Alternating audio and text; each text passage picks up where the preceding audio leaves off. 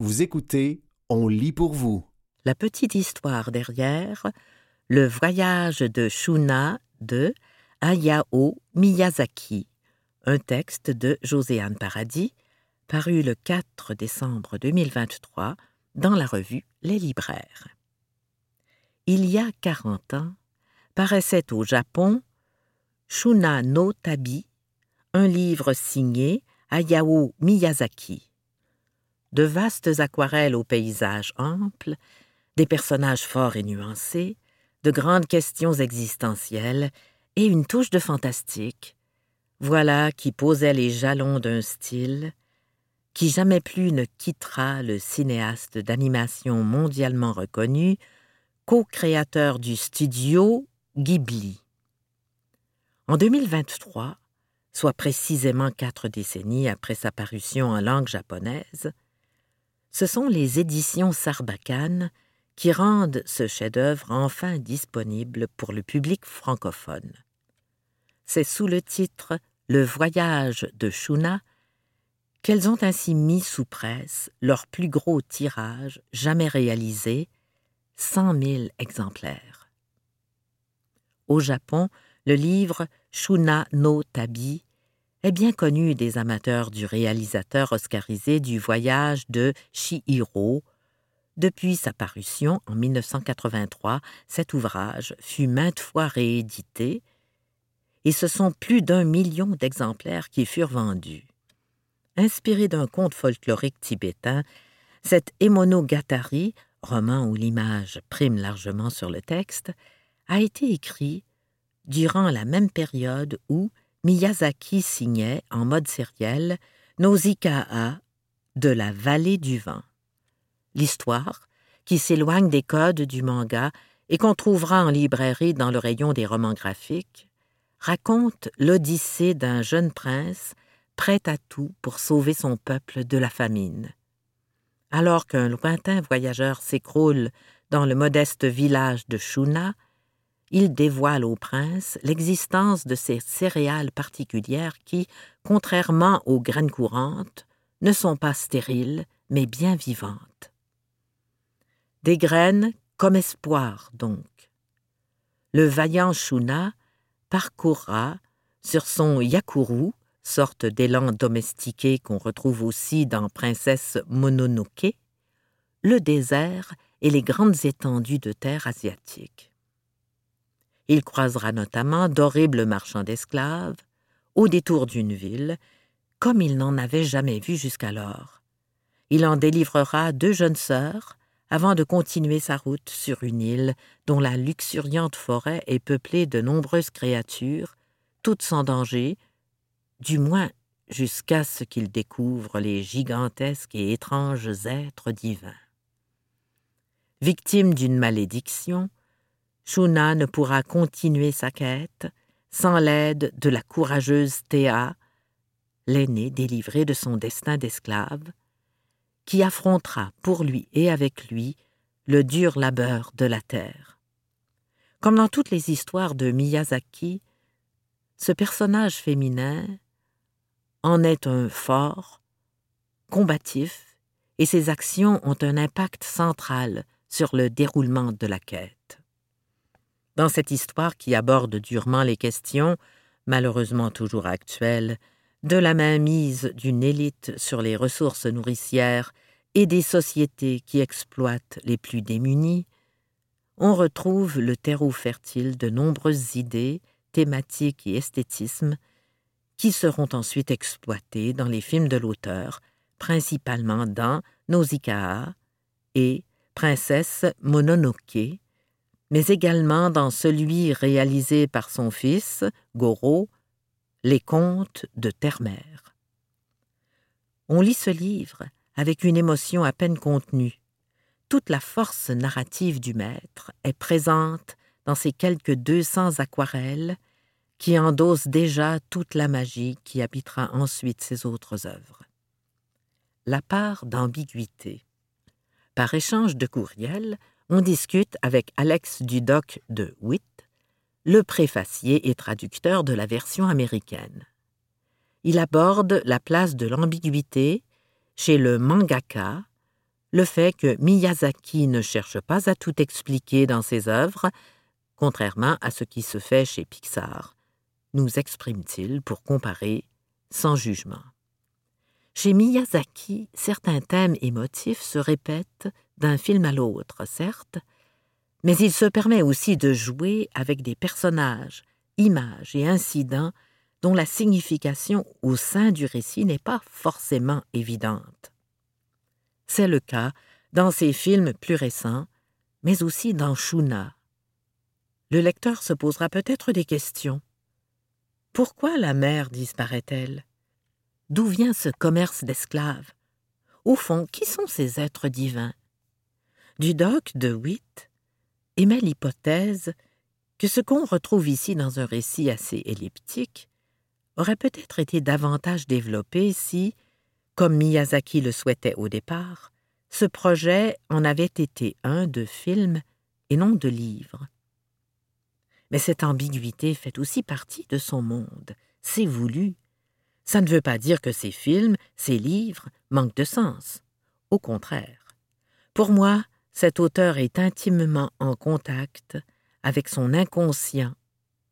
Souvent, le sens des éléments dans ses œuvres est de l'ordre du symbolique plutôt que de la logique. On ne sait pas pourquoi la mer disparaît, mais l'apaisement d'une mer orageuse porte un sens intuitif pour nous, même si ce sens n'est pas clair et net. Miyazaki nous laisse interpréter ces éléments ambigus à notre façon, il nous fait confiance. Vous écoutez la petite histoire derrière Le voyage de Shuna de Hayao Miyazaki, un texte de José Paradis, paru le 4 décembre 2023 dans la revue Les Libraires. Une œuvre contemporaine. Frédéric Lavabre, éditeur et fondateur des éditions Sarbacane, souligne la richesse de cette œuvre visionnaire. Le voyage de Shuna est un ovni dans notre catalogue, mais ce n'est pas juste une curiosité. C'est d'abord un très bon livre de Miyazaki. On retrouve, et c'est ça qui est exceptionnel dans cette œuvre écrite il y a quarante ans, tout ce qui intéresse et touche la jeune génération, la question de l'écologie, du rapport à la terre et aux puissants, de la guerre. C'est étonnant de voir combien ce livre est contemporain, surtout sur le plan des questions environnementales. Les grands auteurs sont comme de grands visionnaires. Miyazaki a embrassé ces grandes questions avant tout le monde. C'est un artiste sincère dans sa démarche, universelle. Pour plusieurs non-initiés à la langue japonaise, ce livre demeurait cependant un mystère, malgré sa grande qualité autant sur le plan de l'histoire que sur le plan graphique. Il faudra attendre l'arrivée d'Alex Dudoc de Witt, amateur du studio Ghibli et passionné de l'œuvre du maître, pour que les choses changent. C'est lors d'une exposition sur les mangas, au British Museum de Londres, qu'il fait la découverte de ce titre entre quelques BD disposés dans une bibliothèque mise à la disposition des visiteurs, il met la main sur Shuna no Tabi. Révélation. Celui qui a vécu au Japon et qui en parle la langue travaillait alors sur un livre portant sur une production du studio Ghibli lorsqu'il a saisi l'occasion d'avoir en main quelques contacts pour leur proposer de traduire cette œuvre de jeunesse de Miyazaki et de lui trouver un éditeur. À sa grande surprise, la réponse reçue est positive. C'est ainsi que, grâce à l'entremise d'un agent littéraire, Sylvain Coissard, cette œuvre a vu le jour en 2022 sous le titre de Shuna's Journey, chez l'éditeur new-yorkais First Second Books, accompagnée d'une pertinente postface du traducteur qu'on retrouve d'ailleurs dans l'édition chez Sarbacane. Le succès de The Shuna's Journey est incontestable. Il a même remporté un prestigieux Eisner Award pour la meilleure édition américaine d'une œuvre internationale Asie.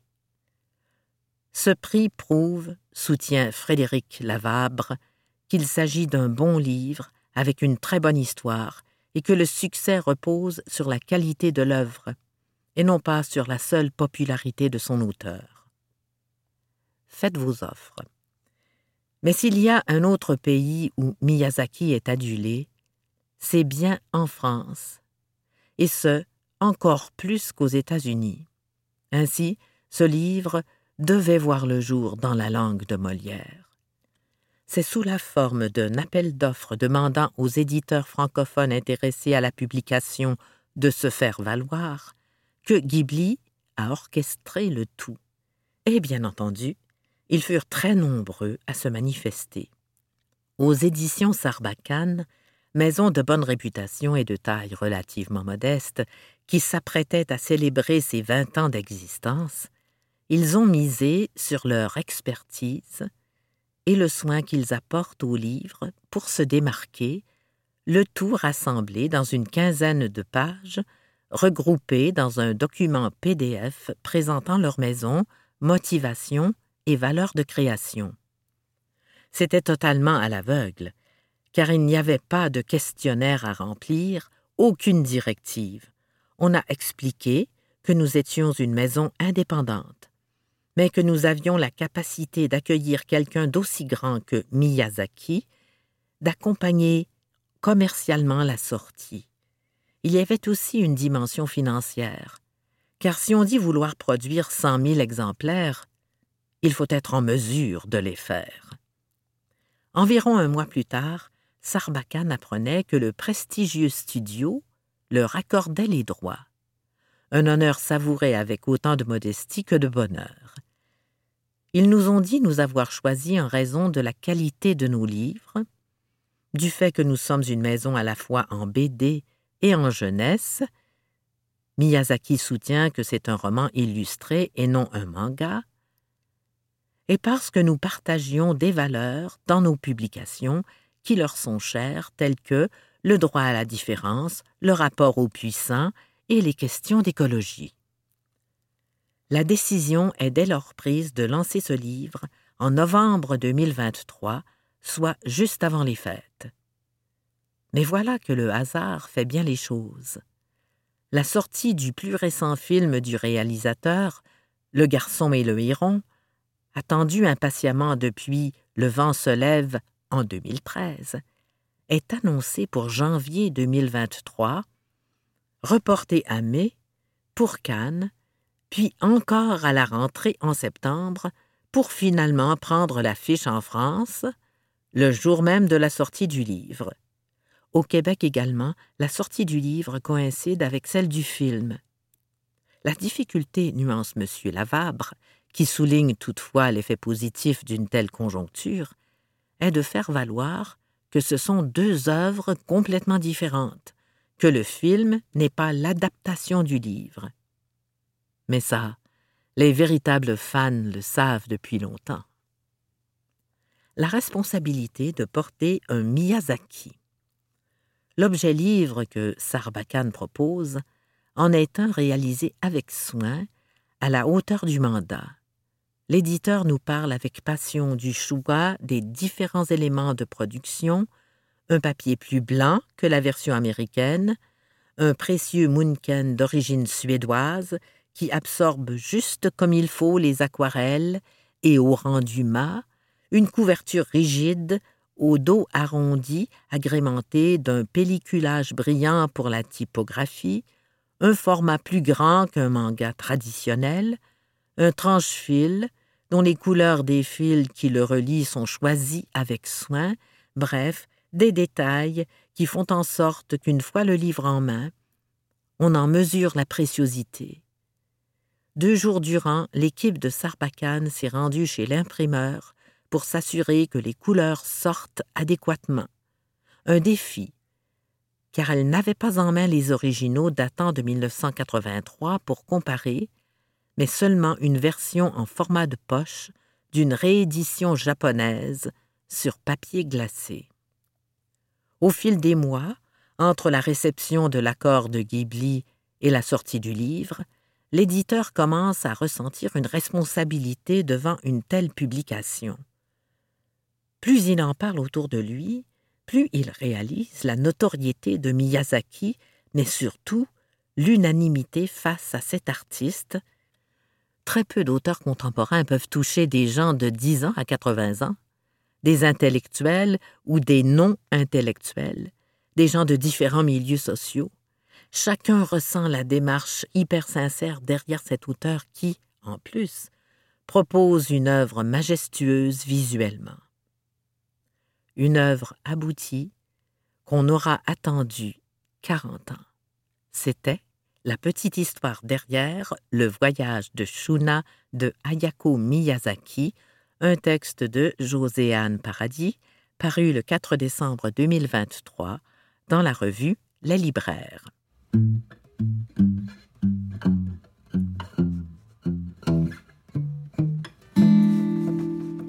Le meilleur des arts visuels en 2023 les choix de la rédaction paru le 23 novembre 2023 dans le magazine Nouveau Projet. Trois artistes qui en étaient à leur première participation à Plural, ex-foire papier, selon Florence Agathe Dubé-Moreau, commissaire en art contemporain et autrice. Devon Price, une puissance émotive émane des tableaux de ce jeune peintre figuratif résident à Toronto. Quelques semaines après ses débuts montréalais, la galerie Nicolas Robert annonçait qu'il rejoignait ses protégés. Gabrielle Lirondelle Hill, forte de son solo au MoMA et de sa récente participation à la Biennale d'art contemporain de Venise, l'artiste métisse présentait une sculpture de son iconique série des lapins de tabac en collaboration avec la galerie Unit 17. Fatine Violette Sabiri. Cette nouvelle venue sur la scène de la photographie actuelle au Québec œuvre à la jonction du documentaire et de la mode en revitalisant la photo argentique grâce à son habileté à mêler intimité et communauté, humour et politique. L'omniprésence du travail de Felipe Arriagada, alias Chien Champion, selon Catherine Genet, chef de pupitre numérique, nouveau projet. Sur des espadrilles. Son année commence en Lyon avec le dévoilement des Bagel Dunk, des chaussures à saveur locale dessinées pour Nike. Dans le quartier Rosemont, le grand Antonio et la garde des Tucs font bon ménage sur sa muraille sise en bordure du cinéma Beaubien. À la Cinémathèque québécoise, pour souligner son 60e anniversaire, l'institution lui a commandé une affiche souvenir.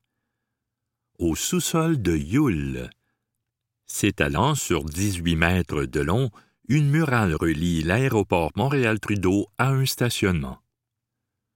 Sur la route avec Fouki, on lui doit la pochette de l'album Grignotine de luxe 2020, mais aussi les costumes de la plus récente tournée du rappeur deux 1 qui ont attiré notre attention selon l'équipe de nouveaux projets. Ces œuvres ont vu le jour au Québec dans le cadre de la politique d'intégration des arts à l'architecture, qui stipule que 1% du budget de construction d'un édifice subventionné doit être consacré à la production d'une œuvre. La constellation Dominique Pétrin ce bas-relief créé dans l'école Saint-Léon de Westmount à Montréal puise dans l'iconographie autochtone, notamment avec le motif de la tortue pour évoquer l'histoire précoloniale du lieu. Réseau Métronet, extension Québec, Klaus Cheroubel. Cette sculpture grandeur nature réalisée sur la promenade Samuel de Champlain, dans la capitale nationale, se présente comme une fausse station de métro dont le revêtement extérieur s'inspire des toits du Vieux-Québec. Cinq expositions hors des murs dans les jardins selon Noémie Fortin, commissaire indépendante, autrice et travailleuse culturelle.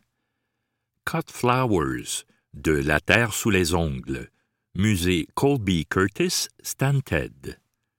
Sarah A. Tremblay et Anne-Marie Prou croisent leur pratique artistique au contact du jardin historique du musée. L'exposition rencontre des relations qui y fleurissent en jardinant la galerie et s'immisçant dans les aménagements paysagers. À voir jusqu'au 27 avril 2024. Une vie naturelle, le don, Centre d'art Rosinski, Mill. À l'image du legs des Rosinski, cette exposition à ciel ouvert prenait assise dans le don. Le sentier riverain installé à l'occasion de l'expo-vente annuelle de céramique rassemblait des œuvres de Guillaume Bégin, Leisure, Margaret Griffin, Sarah A. Tremblay et Élise Legrand. De retour en juillet 2024. Friche, Centre d'art Jacques et Michel Auger, Victoriaville. Quatre artistes sont entrés en relation avec des friches artabasquiennes tandis que Mériol Lehmann et Catherine Locatelli s'intéressaient au défrichage et à l'épierrage des champs abandonnés, Angela Marsh et Sonia Reboul y cueillaient leurs matériaux de création. C'est vraiment juste une histoire d'amour. MNBAQ, Québec. Pour une troisième année, Angela Marsh a enfriché les plaines d'Abraham. Les poétesses Marilyn Busque Dubois André Lévesque-Sioui et Isabelle Duval se sont jointes à elle pour réensauvager l'espace gazonné en co-création avec le vivant. Les créatures de la route. Centre Expression Saint-Hyacinthe. En préparation à leur installation qui a été présentée au jardin Daniel A. Séguin, le duo Pépite et Joseph a marché de Saint-Hyacinthe jusqu'à son atelier à Sutton. Les déchets de ferraille ramassés en chemin sont devenus des fossiles fictifs encastrés à même les jardins. Le jardin réouvrira en juin 2024. Les cinq plus belles nouvelles canettes de bière québécoises selon l'équipe de nouveaux projets. Le Gendre, Silo, Montréal. Un design épuré, voire minimaliste, signé par l'illustrateur et designer graphique Pierre-Luc Germain. Love and Happiness, Melon, Montréal. C'est Megan Tremblay du studio Tangible qui a eu l'idée de ces hexagones aux airs de mosaïque, dont les teintes évoquent les années 1970. Retrouvailles, Boréal, Blainville. La plus récente collaboration brassicole de la peintre Kesna Dals une artiste qui a déjà présenté son travail au MNBAQ et au Festival Mural. Titigre, la Barberie, Québec. Ce crépuscule surréaliste et agrémenté d'un motif de tigre a été imaginé par Olivier L. Pelletier, alias Fardoche. Doc 56, le Ketch, Sainte-Flavie. Pour créer cette canette aux couleurs de la Gaspésie, l'illustrateur Mathieu Labrec a travaillé en équipe avec les spécialistes en images de marque de Billy Club. C'était le meilleur des arts visuels en 2023. Les choix de la rédaction parus le 23 novembre 2023 dans le magazine Nouveau Projet.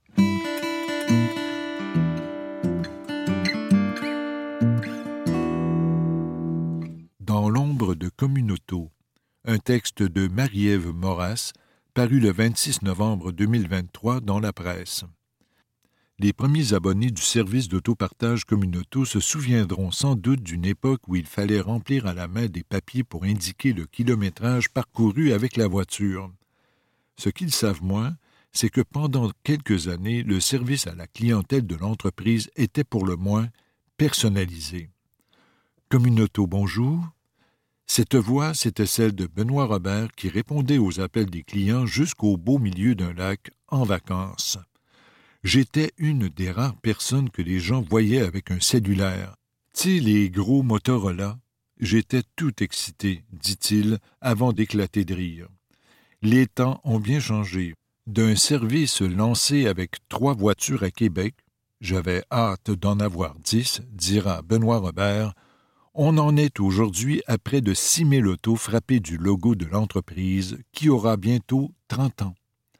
Assis à une grande table dans les locaux de Communauto rue Sainte-Catherine-Ouest, Benoît Robert est intarissable sur son entreprise et son équipe. Tantôt, il dit qu'il aime s'entourer de gens meilleurs que lui. Puis, il fait l'éloge de sa partenaire des premiers temps, Claire Morissette, une militante du monde de la bicyclette. Je l'admirais, j'étais flatté qu'elle veuille travailler avec moi, dit-il. Il faut constamment le ramener pour qu'il parle de lui, un peu. Mon naturel, c'est de rester dans l'ombre, admet celui qui a pourtant un sens indéniable de la communication et un rire franc qui retentit à tout moment. Il raconte néanmoins que lorsqu'il était adolescent à Saint-Bruno de Montarville, en banlieue de Montréal, son père ne lui prêtait pas sa voiture. Depuis que je suis ado, je me déplace à vélo, en transport public ou à pied. Si je voulais venir à Montréal, j'étais toujours à vélo, dit M. Robert. Puis il continue, parle de ses petits voyages de l'époque à Québec, à Toronto, à Plattsburgh. Vraiment? Tous ces kilomètres à vélo? Oui, à vélo. Et quand on se déplace beaucoup à vélo, dit Benoît Robert, on réalise que moins il y a d'auto, mieux c'est. Cet amateur de plein air voulait tout de même avoir accès à une voiture de temps en temps pour sortir de la ville. C'est en effectuant des recherches qu'il découvre qu'il existe dans le monde des services qui ressemblent à ce qu'il a en tête. Une voiture qu'on pourrait emprunter seulement quand c'est nécessaire. Comme ça n'existe pas ici, il le crée. J'ai lancé ça, j'avais 29 ans. Mes amis se plaçaient à gauche et à droite, avaient de vrais jobs. J'ai continué à vivre longtemps comme un étudiant, dit Benoît Robert. Communauto aura bientôt 30 ans et emploie près de 200 personnes. On trouve même des voitures Communauto en France. Pas mal pour un idéaliste de gauche qui avait de grands préjugés par rapport aux entreprises. Benoît Robert est maintenant à la tête d'une entreprise rentable qui rachète d'autres entreprises pour avoir le contrôle, par exemple, sur leur technologie. Se voit-il comme un modèle? Mon but, quand j'ai lancé comme une auto, c'était de changer les comportements. Je voulais influencer l'évolution de la société, se souvient Benoît Robert. Des concurrents sont venus, sont vite repartis. On se souviendra de Car2Go. Communauto demeure. Je pense que Communauto a un rôle à jouer pour être le gardien de l'autopartage. Ce n'est pas parce qu'on prétend faire de l'autopartage que le résultat va être de la même valeur en termes urbanistiques et environnementaux, dit Benoît Robert. Dès le jour 1, c'est ce que j'avais en tête. C'était Dans l'ombre de Communauto, un texte de Marie-Ève Moras paru le 26 novembre 2023 dans la presse.